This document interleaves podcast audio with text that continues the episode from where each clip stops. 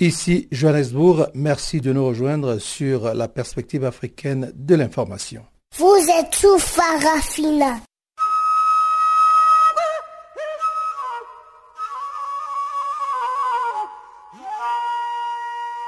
Farafina. Farafina. Terre de soleil. Farafina. Farafina. Un magazine d'infos africaine. Présentation Jacques Kouakou.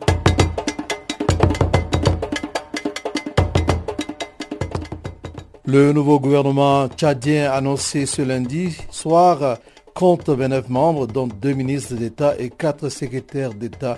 Il n'y a pas de Premier ministre.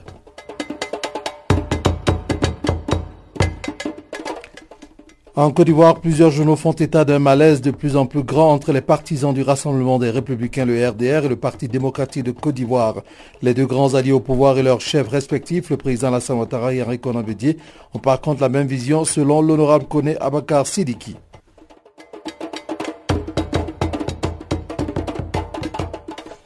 Et puis nous parlerons encore du Parlement panafricain. Eh bien, au Parlement panafricain, les débats ont aussi porté sur des réformes de l'Union africaine.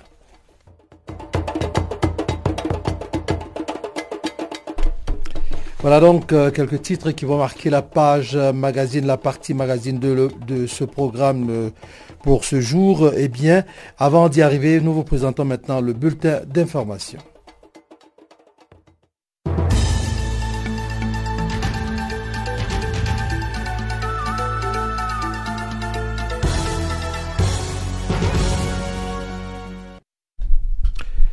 Bonjour et merci de nous rejoindre pour suivre donc euh, ce bulletin d'information qui commence par euh, cette information sur le choléra, lancement d'une grande campagne de vaccination dans cinq pays africains. La vague d'épidémie de choléra qui balaie l'Afrique a déclenché la plus vaste campagne de vaccination contre le choléra jamais vue, avec plus de 2 millions de personnes à travers le continent qui s'apprêtent à recevoir le vaccin oral contre le choléra, en abrégé OCV. Les vaccins en provenance du stock mondial financé par Gavi, l'Alliance du vaccin, sont utilisés pour mener cinq grandes campagnes en Zambie, en Ouganda, au Malawi, au Soudan du Sud et au Nigeria. Les campagnes qui devraient s'achever mi-juin sont mises en œuvre pour les ministères, plutôt par les ministères de la Santé de ces pays, avec le soutien de l'Organisation mondiale de la santé, l'OMS, et des partenaires du groupe spécial mondial de lutte contre le choléra, en abrégé GTFCC essentiellement en riposte aux récentes épidémies de choléra. En 15 ans, de 1997 à 2012, à peine 1,5 million de doses de vaccins contre le choléra avaient été utilisées dans le monde.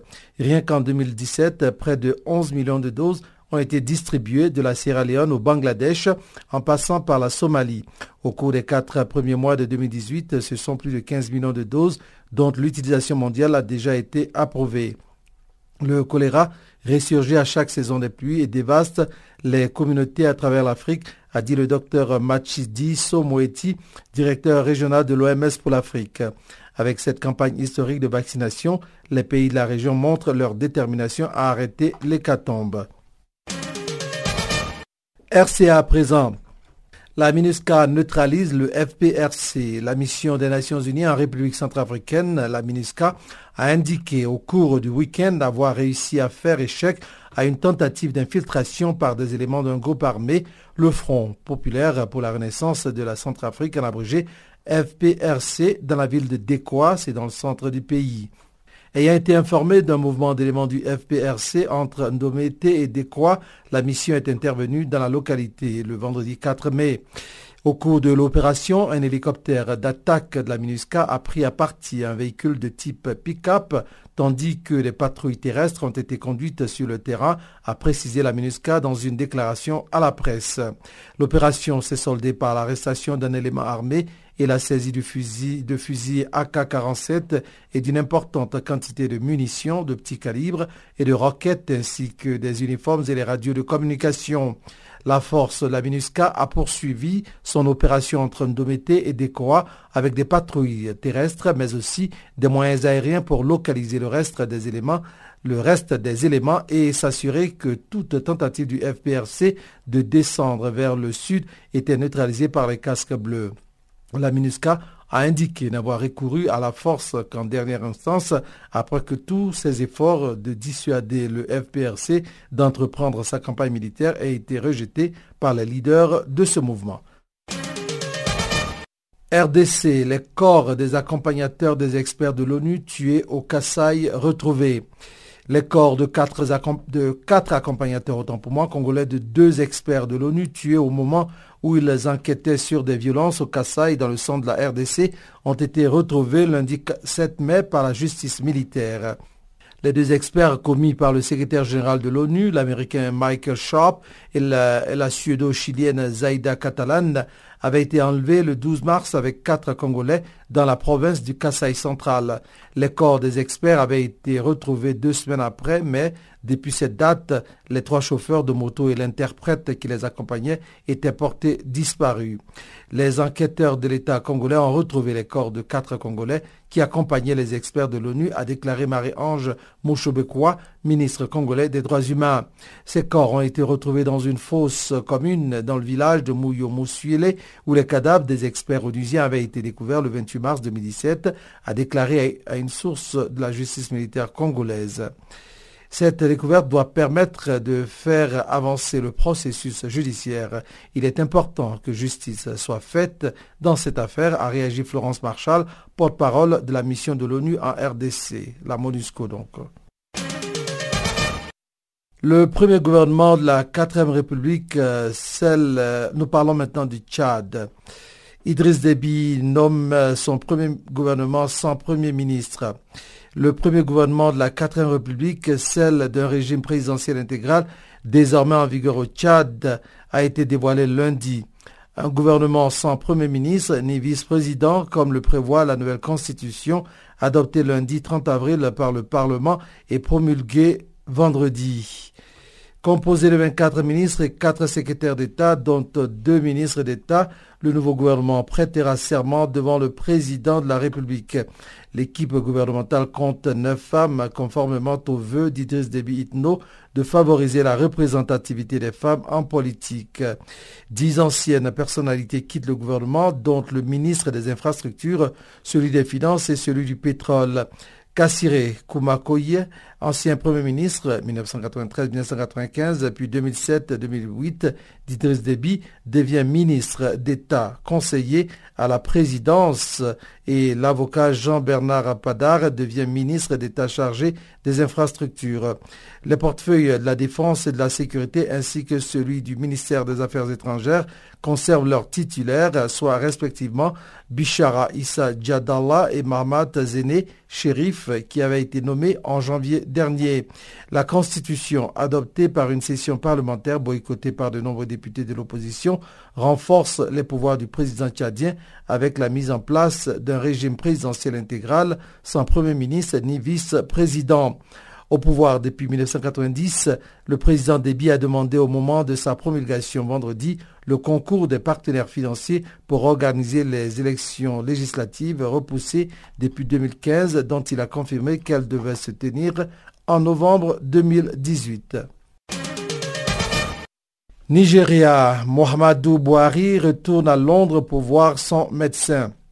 Le président nigérien Mohamedou Bouhari devait s'envoler mardi pour Londres pour y voir son médecin, relançant les doutes sur l'état de santé de l'ancien Gérald de 75 ans. Je me rendrai en Grande-Bretagne demain mardi pour voir mon médecin à sa demande, a écrit dans la soirée de lundi le président nigérien sur son compte Twitter. Mohamedou Bouhari, qui a déjà passé plus de cinq mois à Londres l'année dernière pour être soigné d'une maladie non communiquée au grand public, devrait rester quatre jours dans la capitale britannique et être de retour samedi 12 mai.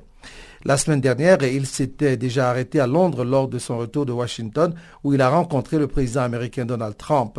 Son service de communication avait alors affirmé qu'il ne s'agissait que d'un problème technique de l'avion pour démentir toute rumeur selon laquelle Bouhari était retourné voir son médecin.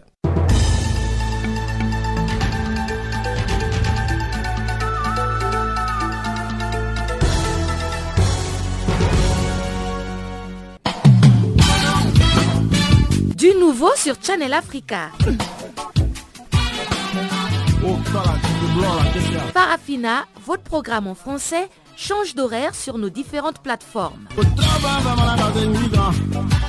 À partir du 1er novembre 2017, retrouvez-nous de 16h à 17h en temps universel sur DSTV, canal 802 et sur Internet live streaming à l'adresse channelafrica.co.za. En ondes courtes et sur satellite, retrouvez-nous tous les jours à la même heure de 16h à 17h en temps universel, mais aussi en rediffusion de 23h à minuit. Channel Africa, la perspective africaine.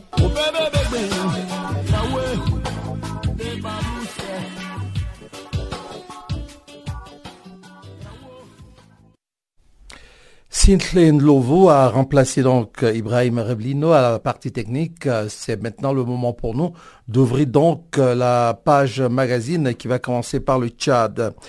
Le nouveau gouvernement annoncé ce lundi soir compte 29 membres, dont deux ministres d'État et quatre secrétaires d'État.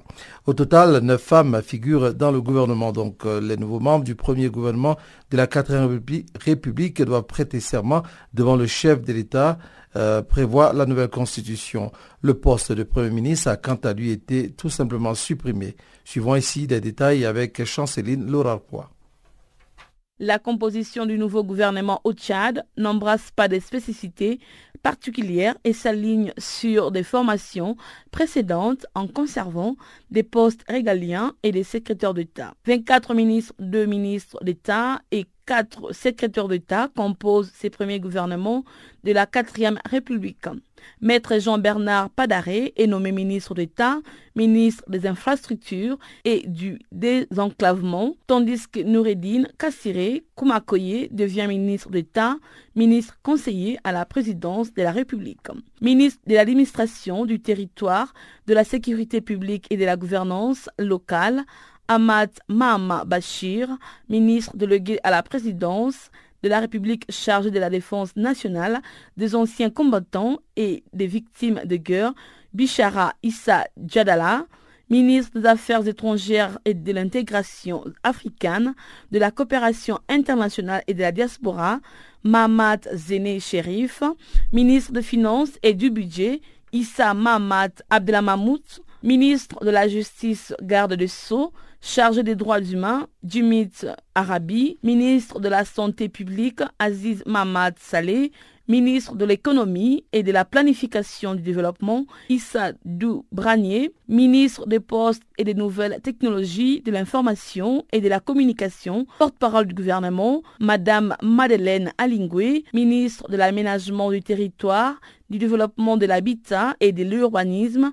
Ashta Ahmad Bremé, ministre de Mines, du Développement industriel, commercial et de la promotion du secteur privé, Youssouf Abassala, ministre du Pétrole et de l'Énergie, Boukar Michel, ministre de la Fonction publique, du Travail et du Dialogue social, Ahmad Adirdir Defala, ministre de l'Éducation nationale et de la promotion civique, Aboubakar Assidik Tchoroma, ministre de l'Enseignement supérieur, de la Recherche et de l'Innovation, Zakaria Fadoul Kitir, ministre de la Production et de l'Irrigation et des Équipements agricoles, Lydie Beasemda, ministre de l'Aviation civile, de Transport et de la Météorologie nationale, Madame Djubergu Rosine Aman, ministre de l'élevage et des productions animales, Gayang Soare, ministre de l'Environnement, de l'eau et de la pêche, Sidik Abdelkirim Agar, les titulaires du ministère de la Défense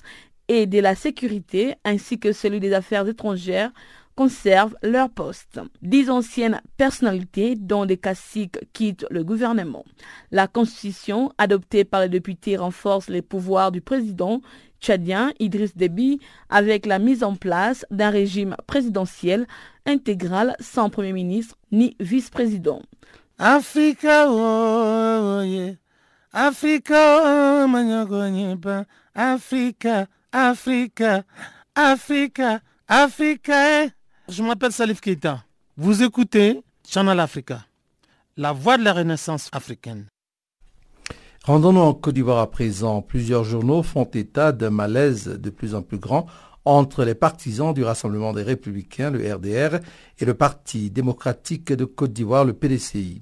Les deux grands alliés au pouvoir et leurs chefs respectifs, le président Alassane Ouattara et Henri Konambedi, ont par contre la même vision selon l'honorable Kone Abakar Sidiki, député de la majorité présidentielle issue du RDR. Suivez son intervention au micro de Pamela Kumba. La presse en parle beaucoup au niveau national comme au niveau international.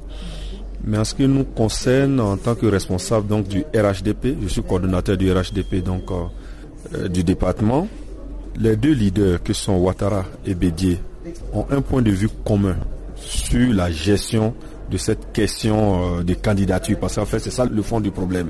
Est-ce que le RHDP présentera un candidat ou est-ce que chaque parti présentera un candidat et comment ça va se faire et tout ça?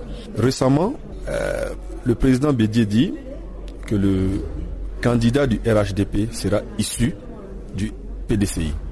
Le président Ouattara dit que le candidat du RHDP sera le meilleur de tous les cadres du RHDP. Pour moi, ces deux positions ne sont pas contradictoires. Qu'il soit issu du PDCI ou du RDR, à partir du moment où on choisit le meilleur des cadres du RHDP, ils sont donc dans la même vision. Mais le plus important, c'est que sur chaque détail de la question, chacun des deux leaders a signé. Que ce soit l'acte constitutif du RHDP, que ce soit la charte politique du RHDP, tous les documents officiels du RHDP ont été signés par les deux leaders. Maintenant, c'est normal que, en allant donc vers des élections présidentielles en 2020, c'est normal qu'il y ait des contradictions internes, qu'il y ait le débat interne. Mais au stade actuel, je ne pense pas qu'il y ait une fracture, une scission qui puisse ébranler le RHDP. Je ne pense pas. La preuve, aux élections municipales, aux, élections législatives et même les récentes élections sénatoriales, le RHDP a présenté une seule liste. Il n'y a pas eu de candidat PDCI, il n'y a pas eu de candidat RDR. Et ça, je vous parle d'une élection d'il y a moins de deux mois. Donc s'il y avait une scission effective, tangible, visible, le RHDP n'aurait pas présenté ce, candidat. Donc pour moi, et ça je le dis honnêtement, c'est normal qu'il y ait des contradictions. Mais pour moi, c'est des contradictions positives qui vont nous permettre de discuter au fur et à mesure pour franchir les étapes, donc en allant vers la consolidation définitive du RHDP. Et je ne vois pas où il y a grand blocage. C'est normal aussi que des militants soient inquiets. Parce que sorti d'un parti dans lequel tu as été pendant 40 ans, 50 ans, 20 ans, ils ont peur. Mais les, leaders nous ont rassuré qu'aucun parti ne disparaîtra. Le RDA était en congrès samedi. La présidente du RDA, donc euh, Madame Dagri Diabaté, nous a rassuré que le RDA euh, ne mourra pas de, donc, de cette mort.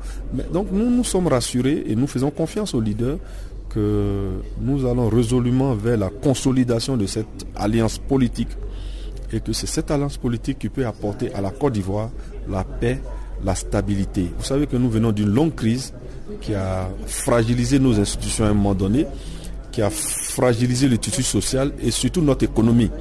Nous avons reculé sur le plan économique et maintenant que le pays donc, euh, est en train de se mettre sur les rails, maintenant qu'il fait bon vivre en Côte d'Ivoire, maintenant que les investisseurs reviennent, je ne crois pas que c'est en ce moment-là que les Ivoiriens choisiront pour une fois de plus reculer pour casser le pont. Je ne crois pas.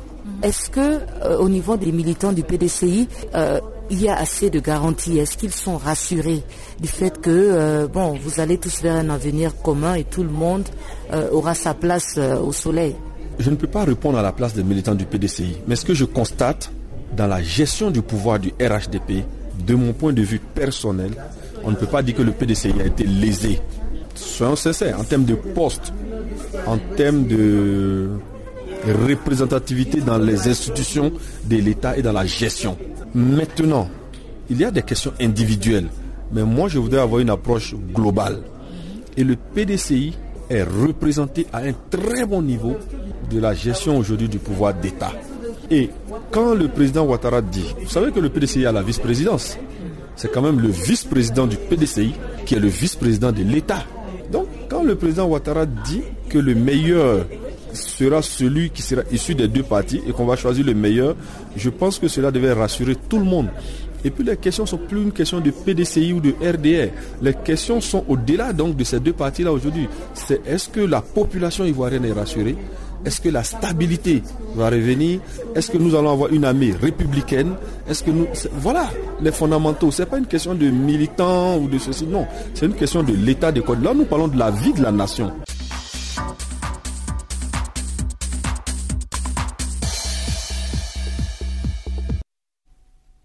Parlons à présent de libre circulation. La libre circulation des biens, des personnes et des services en Afrique constitue toujours un problème majeur pour l'Union africaine. Ce sujet était au cœur des débats du deuxième jour de la sixième session ordinaire du Parlement panafricain à Midrand. L'Union africaine, qui cible l'intégration régionale, est paralysée par de nombreux obstacles, dont le protocole d'accord qui n'a pas été signé et ratifié par tous les pays membres. C'est sur ce point que la commissaire aux affaires politiques de la Commission africaine, son Excellence Salimate Sessouma, a fait une présentation aux parlementaires panafricains. Voici des détails encore une fois avec Pamela Kumba. Ils étaient 44 pays africains à avoir signé récemment à Kigali l'accord de zone de libre-échange continentale. Cette zone, visant à faciliter la libre circulation des biens et des personnes, n'est pourtant pas encore une réalité sur le terrain après deux ans d'âpres négociations de l'Union africaine. Les formalités sur le terrain sont compliquées et empêchent aux Africains de circuler librement dans leur continent. Pour la commissaire aux affaires politiques de la Commission africaine, Samate Sessouma, l'intégration régionale passe par la libre circulation des biens et des personnes. On ne peut pas commercer si on ne peut pas circuler librement sur le continent africain. Et vous le savez tous, dans nos pays, il y a beaucoup d'obstacles à la mobilité des hommes d'affaires, des citoyens au-delà des frontières. Et lorsque nous voulons commercer, cela entraîne des coûts sur les économies avec la baisse des importations et exportations, de la compétitivité, les biens et les services naturellement qui s'échangent sur le continent ne peut se faire que par l'intermédiaire de personnes, de populations. Et si ces populations ne peuvent pas bouger sur le continent, nous ne pourrons jamais atteindre l'intégration régionale. La commissaire aux affaires politiques de la Commission africaine a également parlé du passeport africain. Le passeport africain est une composante justement de la zone de libre-échange et de la libre circulation des personnes et des biens. Pour euh, faciliter les déplacements transfrontaliers, les chefs d'État et de gouvernement en juillet 2016 à Kigali ont procédé au lancement du passeport africain. Ce lancement justement traduit le désir des chefs d'État africains, leur engagement à s'assurer que les peuples africains ont la possibilité de se déplacer librement, de visiter, de faire du commerce, d'étudier, de résider et surtout de s'établir à l'intérieur des 55 États membres naturellement en respectant les termes, les lois et les, les différentes législations dans les pays d'accueil. La commission est en train de travailler. Il y a eu plusieurs réunions pour avoir des guidelines sur ce passeport. L'Union africaine ne donnera pas ce passeport. Nous avons des caractéristiques que nous allons distribuer aux États membres. Il y a une réunion qui se tient actuellement à Abidjan. Il y a eu une réunion la semaine dernière sur cette question à Nairobi. Et on se dit aussi que nous ne pouvons pas avoir une zone de libre-échange, libre circulation, un passeport. Et pendant ce temps, on a des milliers d'Africains qui sont apatrides. Ils n'appartiennent à aucun pays, ils n'ont aucun papier. Et là aussi, nous sommes en train de travailler sur cette question et aussi travailler avec les services d'immigration des différents pays pour nous permettre justement d'aller vers les tâches de développement du continent africain. Le chef de l'unité de mise en œuvre de la réforme institutionnelle, professeur Mukoko Mbonjo, a déploré pour sa part le faible taux de décision appliqué à travers le continent. Nous 1700 décisions ont été. Sur les 1700 décisions qui ont été prises, en ce qui concerne la conférence des chefs d'État, seulement 5% ont été effectivement mis en œuvre? Et en ce qui concerne le conseil exécutif, seulement 4%. Il se pose donc un réel problème de mise en œuvre des décisions prises par les deux organes politiques qui sont la conférence des chefs d'État et de gouvernement et le conseil exécutif. Les parlementaires panafricains ont été appelés à sensibiliser leurs gouvernements respectifs afin de pousser l'adoption du protocole d'accord sur la libre circulation des biens, des personnes et des services en Afrique. Farafina. Farafina. Terre de soleil. Farafina. Farafina. Un magazine d'infos africaine. Restons, nous prions de bien vouloir nous excuser pour euh, la qualité du son qui n'était pas euh, tout à fait bonne. Euh, continuons avec le Parlement panafricain pour dire que les débats ont aussi porté sur les réformes de l'Union africaine. Pour l'honorable député Fanta Madi, il faudrait dissoudre l'organisation panafricaine afin de répartir sur les meilleures bases.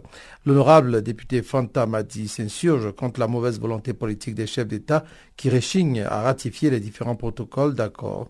Elle était au micro de Pamela Kumba encore une fois. C'est le cœur euh, très pincé. Sinon, l'unité africaine, c'est la chose la plus importante pour permettre au continent africain de trouver euh, son lustre, je veux dire euh, son indépendance totale. Mais l'égocentrisme des chefs d'État africains, le moi de nos chefs d'État, fait que ça piétine. Ou on va à cette unité africaine ou on ne va pas à l'unité africaine. Nous, on n'est pas assez développés. Les pays qui ont amorcé le développement il y a plus de 100 ans avant nous se sont unis. Je parle de l'Union européenne. C'est eux qui ont fait les deux guerres. Et ils ont pu éponger tout ça et s'unir. Nous, continents africains qui ont été toujours les bouchers, les bouchers des canons. Nous, on n'arrive pas à comprendre cela. Hein? Plus de 55 ans d'indépendance, on ne parvient pas à se décider tous les jours les instruments de ratification. Alors dès qu'ils arrivent chez eux, c'est mis dans les tiroirs. Mon pays est l'un des rares pays qui, dans sa constitution, c'est écrit ceci. Le Mali. Nous sommes prêts à abandonner une partie ou toute la souveraineté malienne pour l'unité africaine. Alors si les 54 États, auto-États, mettaient ça dans leur constitution, les ratifications et les signatures ne vont plus traîner. Nous sommes l'un des pays, sinon le premier pays à ratifier toujours, avant tout le monde parce que nous, nous savions de quoi il s'agit. Comme un adage bambara de chez nous dit, un seul doigt ne peut pas porter un caillou. C'est les cinq doigts unis qui sont à mesure vraiment de porter un caillou. Donc, si on ne veut pas de l'unité, il ne faut pas qu'on fasse le semblant. Mieux vaut, mieux vaut la dessus. Parce que nous sommes en train d'injecter de l'argent. Hein? Ils sont budgétivores là-bas. Donc cela pourrait nous servir à autre, à autre chose. C'est tout simplement hein, un cri de cœur c'est pour les inciter à aller à la ratification des instruments de l'Union africaine pour que vraiment nous puissions, c'est-à-dire nos enfants, ce n'est, pas, ce n'est plus nous, hein, nos enfants, nos petits-enfants puissent vraiment trouver le bonheur sur leur patrie mère. Mais au niveau où nous en sommes, beaucoup parlent de mauvaise volonté politique.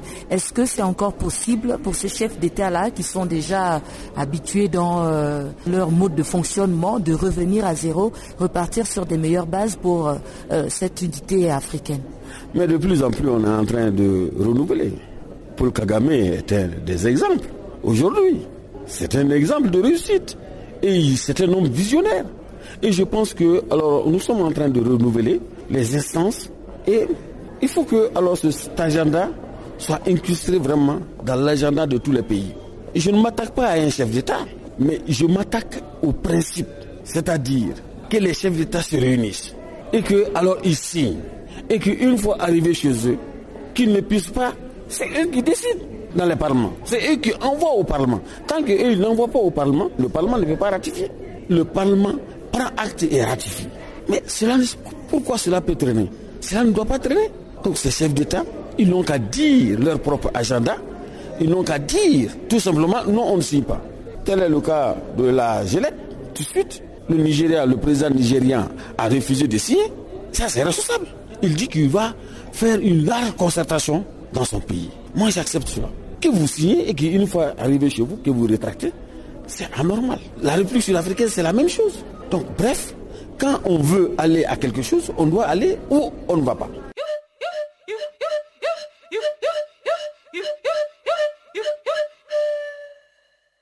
Channel Africa, musique et son de l'Afrique. Aujourd'hui, dans le cadre de votre intermède musical, nous vous proposons un voyage en Côte d'Ivoire et c'est avec euh, Frédéric Eouimewe qui nous chante Miss Lolo. Après quoi, nous aurons le bulletin économique qui va suivre pour nous retrouver après pour la seconde partie de Faravina. Voici Mewe dans Miss Lolo.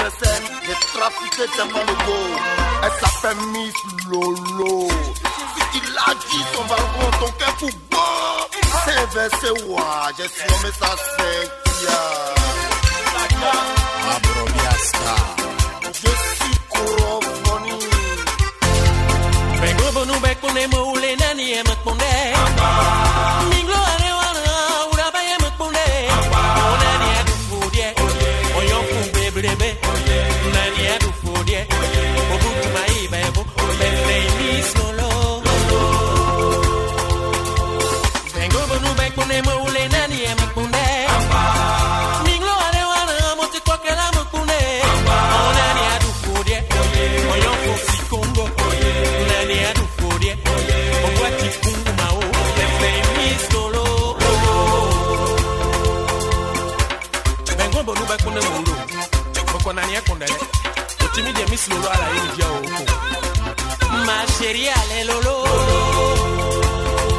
ma fresh alelolo.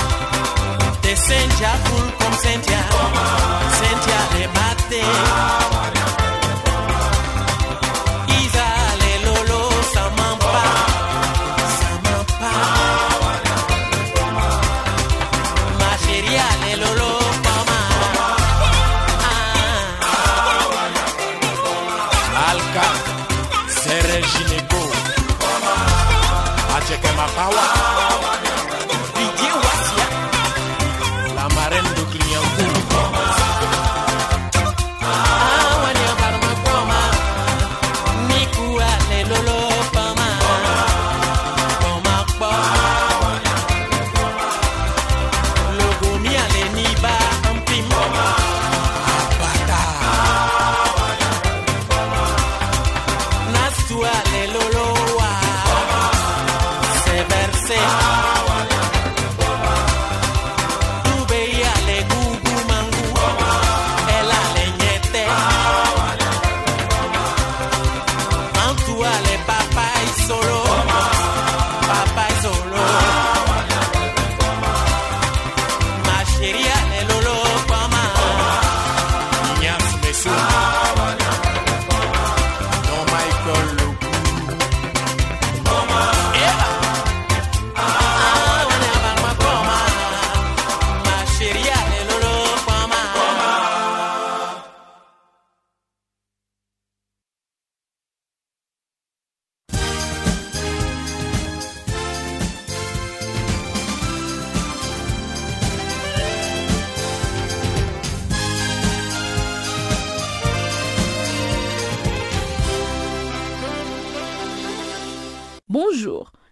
Africains appellent à la coopération pour renforcer les secteurs du tourisme. Une annonce lancée ce mardi à Durban, en Afrique du Sud, à l'ouverture d'un forum de voyage d'Afrique Indaba. Cet événement réunit plus de 6000 représentants venus de 80 pays. À l'occasion, la vice-ministre du Tourisme sud-africaine, Elisabeth Tabete, a déclaré que les pays africains ont beaucoup en commun. Elle a ensuite appelé le pays africain à se soutenir mutuellement afin de pouvoir faire croître les tourismes régionaux. Notons que parmi les participants, des acheteurs internationaux assistent également à ces salons de voyage pour y rechercher des opportunités. Le Ghana annonce ce mardi l'interopérabilité de systèmes d'argent mobile. L'opération sera menée sous la supervision de la Banque du Ghana et de sa filiale dédiée à la facilitation de l'argent électronique, le Ghana Interbank Payment et Settlement System. L'interopérabilité de l'argent mobile représente la dernière tentative de modernisation du secteur financier du Ghana qui dispose déjà de plusieurs canaux de paiement électronique opérationnels et d'une chambre de compensation automatisée qui offre des services de crédit direct et de débit direct. Le système permettra aux Ghanéens d'envoyer des fonds d'un réseau d'opérateurs d'argent mobile vers une autre façon transparente.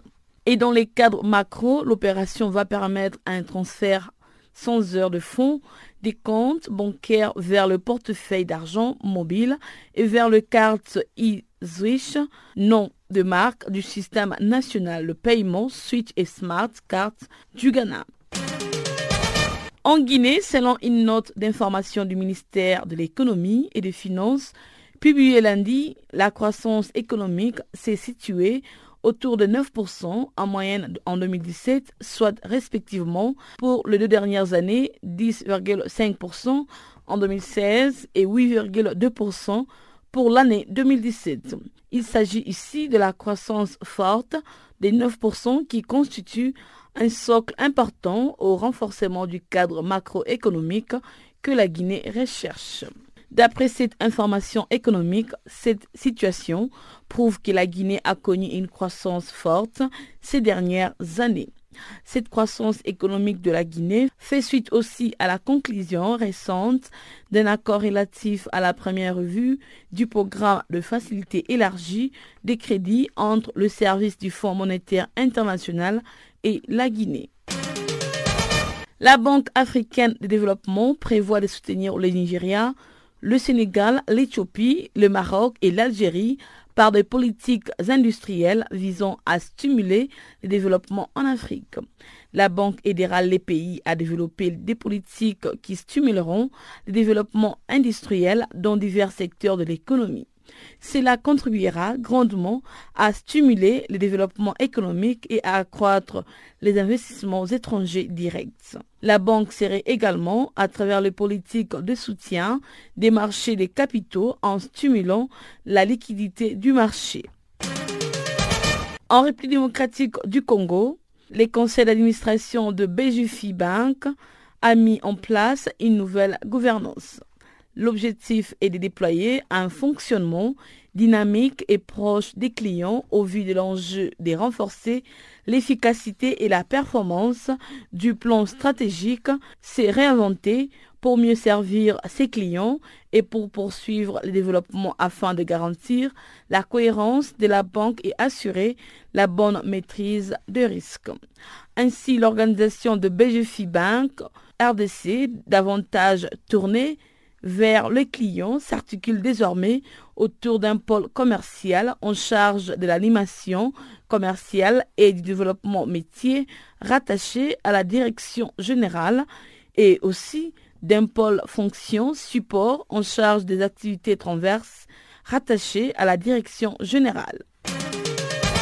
Nous bouclons ce bulletin au Bénin. Le gouvernement vient d'autoriser Amtian à régler par tranche sa dette des 134,4 milliards de francs CFA pour l'utilisation de fréquences en 2016 et 2017.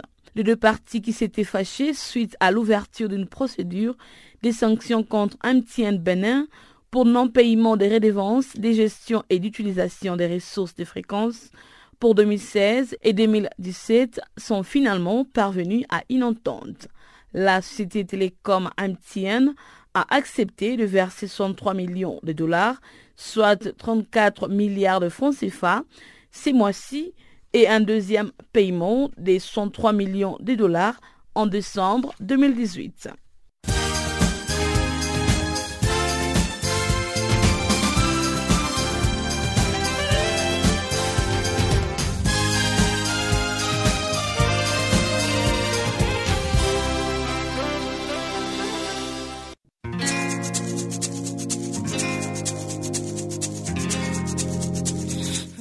Écoutez Farafina, un programme en français sur Canal Afrique émettant de Johannesburg. Pour vos réactions à nos émissions, écrivez-nous soit à l'adresse électronique suivante farafina.channelafrica en un seul mot, .org, ou envoyez-nous un SMS au numéro qui suit 00 27 833 81 56 59.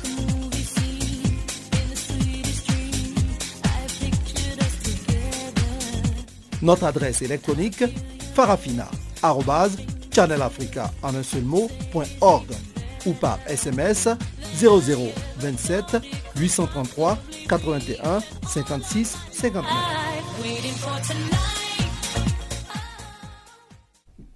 Vous êtes donc euh, toujours sur Channel Africa et vous suivez Farafina, c'est votre programme en français sur la perspective africaine de l'information nous allons continuer dans la seconde partie en commençant donc par la RDC pour dire que la demande de la Commission électorale nationale indépendante à l'Assemblée nationale d'annuler l'enrôlement des Congolais vivant à l'étranger divise la classe politique et sociale du Nord Kivu.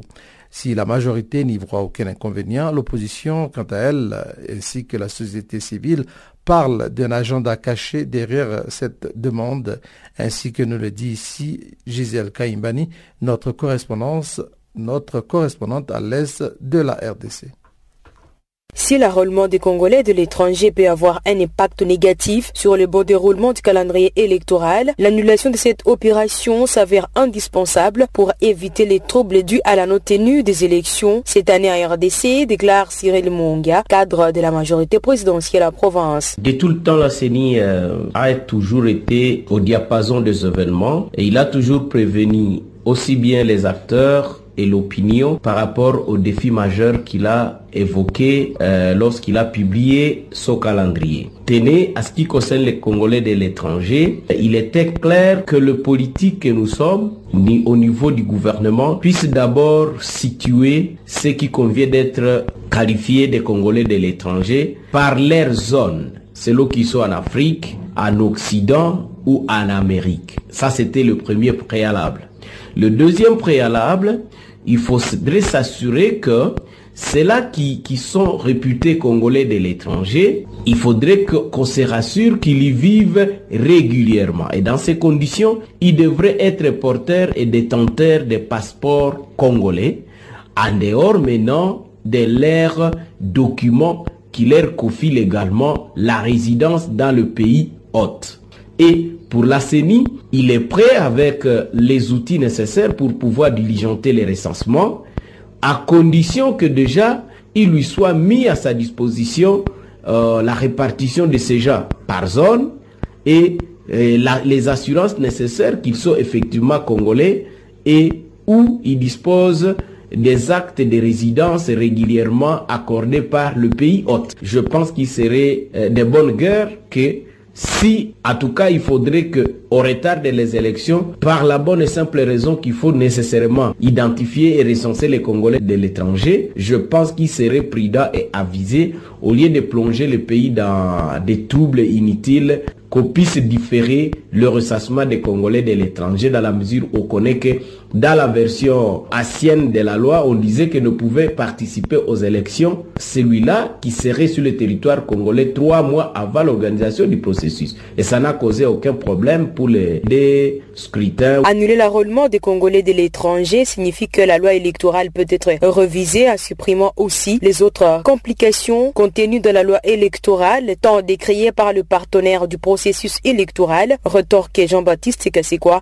cadre du rassemblement de l'opposition en Provence. La CENI multiplie les complications pour empêcher la tenue effective des élections. D'abord, c'est la CENI qui a publié ce calendrier et elle a programmé l'enrôlement des Congolais de l'étranger du 1er juillet jusqu'au mois de septembre pour que ces Congolais de l'étranger participent au vote pour l'élection du président de la République. Et actuellement, le ministère des Affaires étrangères de la RDC compte environ 5 millions de Congolais qui détiennent régulièrement leur passeport. C'est donc euh, un électorat important. Et la CENI avait déjà commandé des kits électoraux leur enrôlement.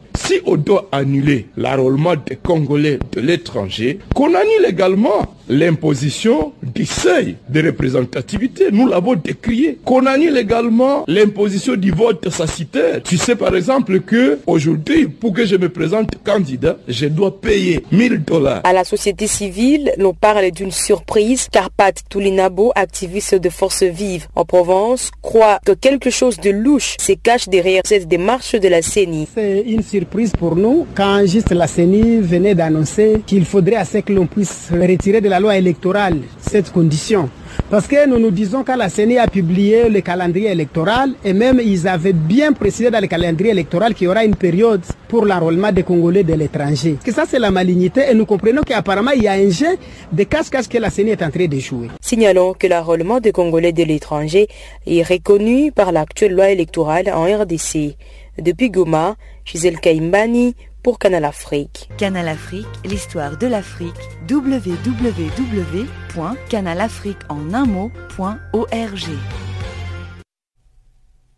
Parlons de santé à présent. La vague d'épidémie de choléra qui balaie l'Afrique a déclenché la plus vaste campagne de vaccination contre cette maladie jamais vue avec plus de 2 millions de personnes à travers le continent qui s'apprêtent à recevoir le vaccin oral.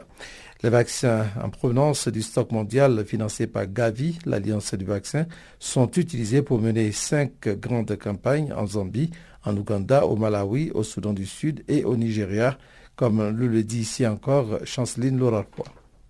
Les vaccins oraux jouent un rôle essentiel dans la lutte contre les choléra.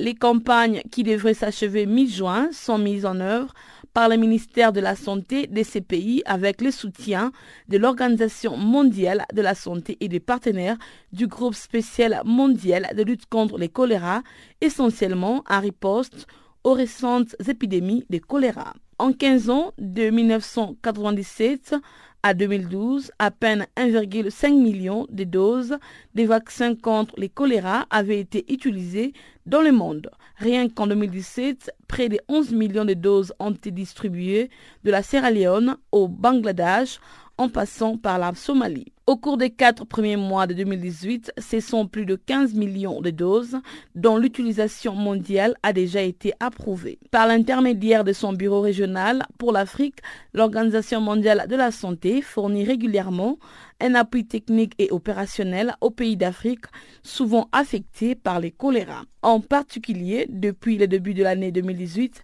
l'Organisation mondiale de la santé collabore étroitement avec les ministères de la santé de cinq pays concernés à qui elle apporte expertise technique et conseils pour organiser et mettre en œuvre les campagnes de vaccination avec l'aide des différents partenaires. Cela fait partie de l'initiative mondiale visant à réduire de 90% les nombres de décès dus au choléra d'ici 2030.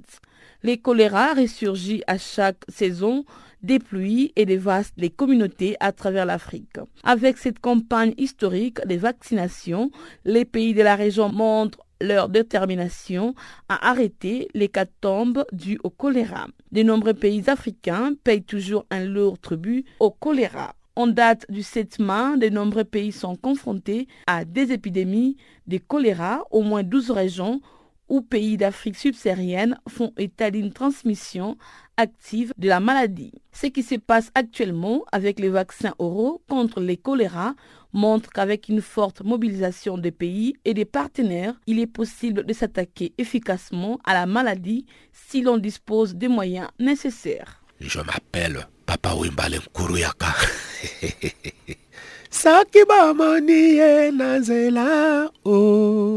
Vous écoutez Canal Afrique.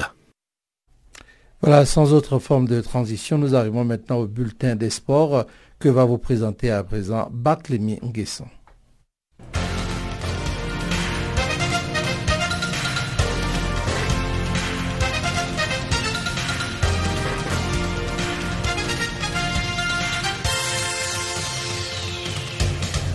Bonjour à tous et bienvenue dans le bulletin de l'actualité sportive. Direction tout de suite vers l'Espagne pour parler de tennis. Gaël Monfils a passé le premier tour du Masters 1000 sur terre battue à l'Open de Madrid. Il a battu lundi soir le Géorgien Nicolas Basilashvili en 6-2, 3-6, 6-3. Le Français va affronter au tour suivant Rafael Nadal. Face à Monfils, l'Espagnol a déjà remporté 13 fois contre 2 en 15 face à face. Dans les autres confrontations du lundi, Novak Djokovic a sorti Kei Nishikori en 7-5, 6-4. Il a bataillé pendant environ deux heures pour se défaire du japonais, récent finaliste à Monte Carlo. Le Serbe sera opposé au prochain tour soit au Britannique Kyle Elmond ou au Russe Daniil Melvedev. Djokovic a déjà remporté le tournoi madrilène en 2016. Le Français Benoît Paire a battu son compatriote Lucas Pouille en 6-2, 6-3 sur la terre battue de la Kaya Magica. Au deuxième tour, il sera opposé au Canadien Denis Chapovalov. L'Argentin Diego Schwartzmann a éliminé Adrian Manarino en 2-7, 6-1, 6-3 quand Julien Bento a perdu face au Bosnien Damir Zmour en deux manches 6-4, 6-2. Toujours dans le cadre de l'Open de tennis de Madrid, chez les dames, Caroline Garcia s'est qualifiée pour le huitième de finale en battant la Croate Petra Martic en 6-3, 7-5. Kristina Milanedovic a sorti la Chinoise Shui Zhang en 3-7, 6-4, 4-6, 6-3. Au tour suivant, Kiki Milanedovic aura fort à faire contre la Russe Maria Sharapova, qui a déjà remporté le tournoi madrilène en 2014. Sharapova a éliminé la Roumaine Irina Begu en 2-7, 7-5, 6-1. L'ancienne numéro 1 mondiale semble en faire retrouver son top niveau après trois éliminations consécutives au premier tour d'un tournoi et 15 mois de suspension pour dopage. Elle s'est séparée en mars dernier de son entraîneur néerlandais Sven Groveld. Le Burundi va abriter du 10 au 13 mai prochain le championnat qualificatif africain de judo pour les Jeux olympiques de la jeunesse de Buenos Aires 2018 et ceux de Tokyo 2020.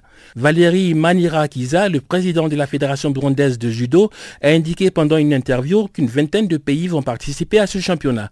Une délégation égyptienne forte de 40 membres est attendue au Burundi. Le Maroc, la Tunisie, le Sénégal, la Côte d'Ivoire et le Gabon ont annoncé leur participation, tout comme le Tchad, l'Afrique du Sud, la Zambie, le Botswana, le Mozambique, le Kenya et la République démocratique du Congo.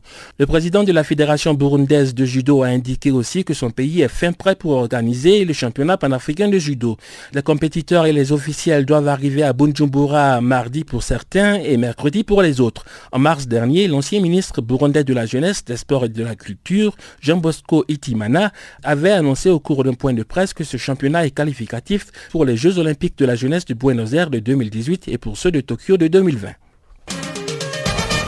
La finale de la Coupe de France de football met aux prises ce mardi au Stade de France le Paris Saint-Germain à l'équipe des Herbiers, un petit club de 3 division. C'est sans doute la finale la plus déséquilibrée de l'histoire de la Coupe de France, un duel entre David et Goliath. Le PSG est déjà sacré champion de la Ligue 1, les Parisiens sont triple tenants du titre en Coupe de France, les Herbiers quant à eux luttent encore pour se maintenir en 3 division. Du côté des finances, le PSG affiche un budget de quelques 540 millions d'euros contre 2 millions d'euros pour les herbiers, soit 270 fois moins. Le modeste club de 3 division paie à chacun de ses joueurs amateurs un salaire estimé à 3 000 euros maximum par mois, quand le Paris Saint-Germain et ses puissants investisseurs qataris offrent à ses professionnels un salaire mensuel moyen évalué à 750 000 euros brut par le journal L'équipe.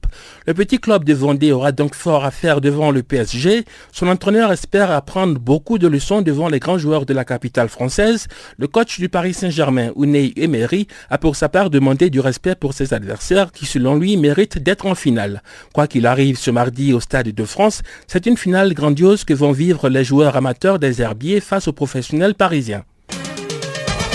Le Gabon, le Congo et le Tchad ont annoncé qu'ils allaient quitter provisoirement l'UNIFAC, l'Union des fédérations de football d'Afrique centrale. Dans un courrier adressé au président de la Confédération africaine de football, les trois pays reprochent à Patrice Edouard Ngaïsona, le président de l'UNIFAC, la violation des tests de l'Union.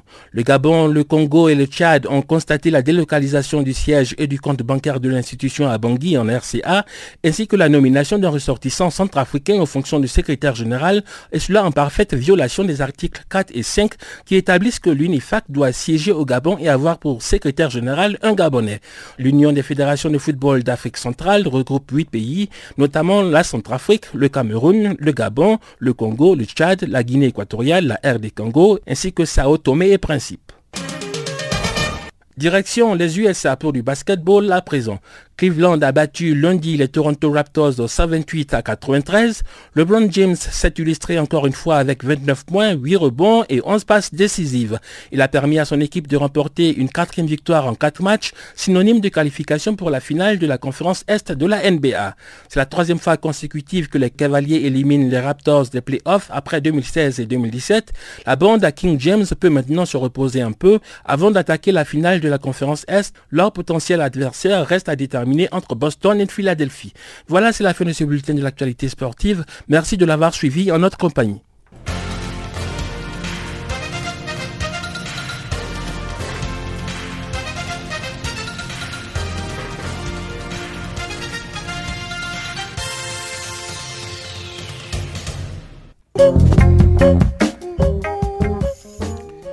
Farafina pour aujourd'hui s'achève. Nous avons été très heureux d'être en votre compagnie. Nous, c'est bien entendu toute l'équipe du service français, nos correspondants et collaborateurs à travers le continent, mais surtout vous, nos auditeurs, à qui nous disons encore merci et espérons vous retrouver très bientôt sur notre antenne. D'ici là, portez-vous bien et à très bientôt. Au revoir.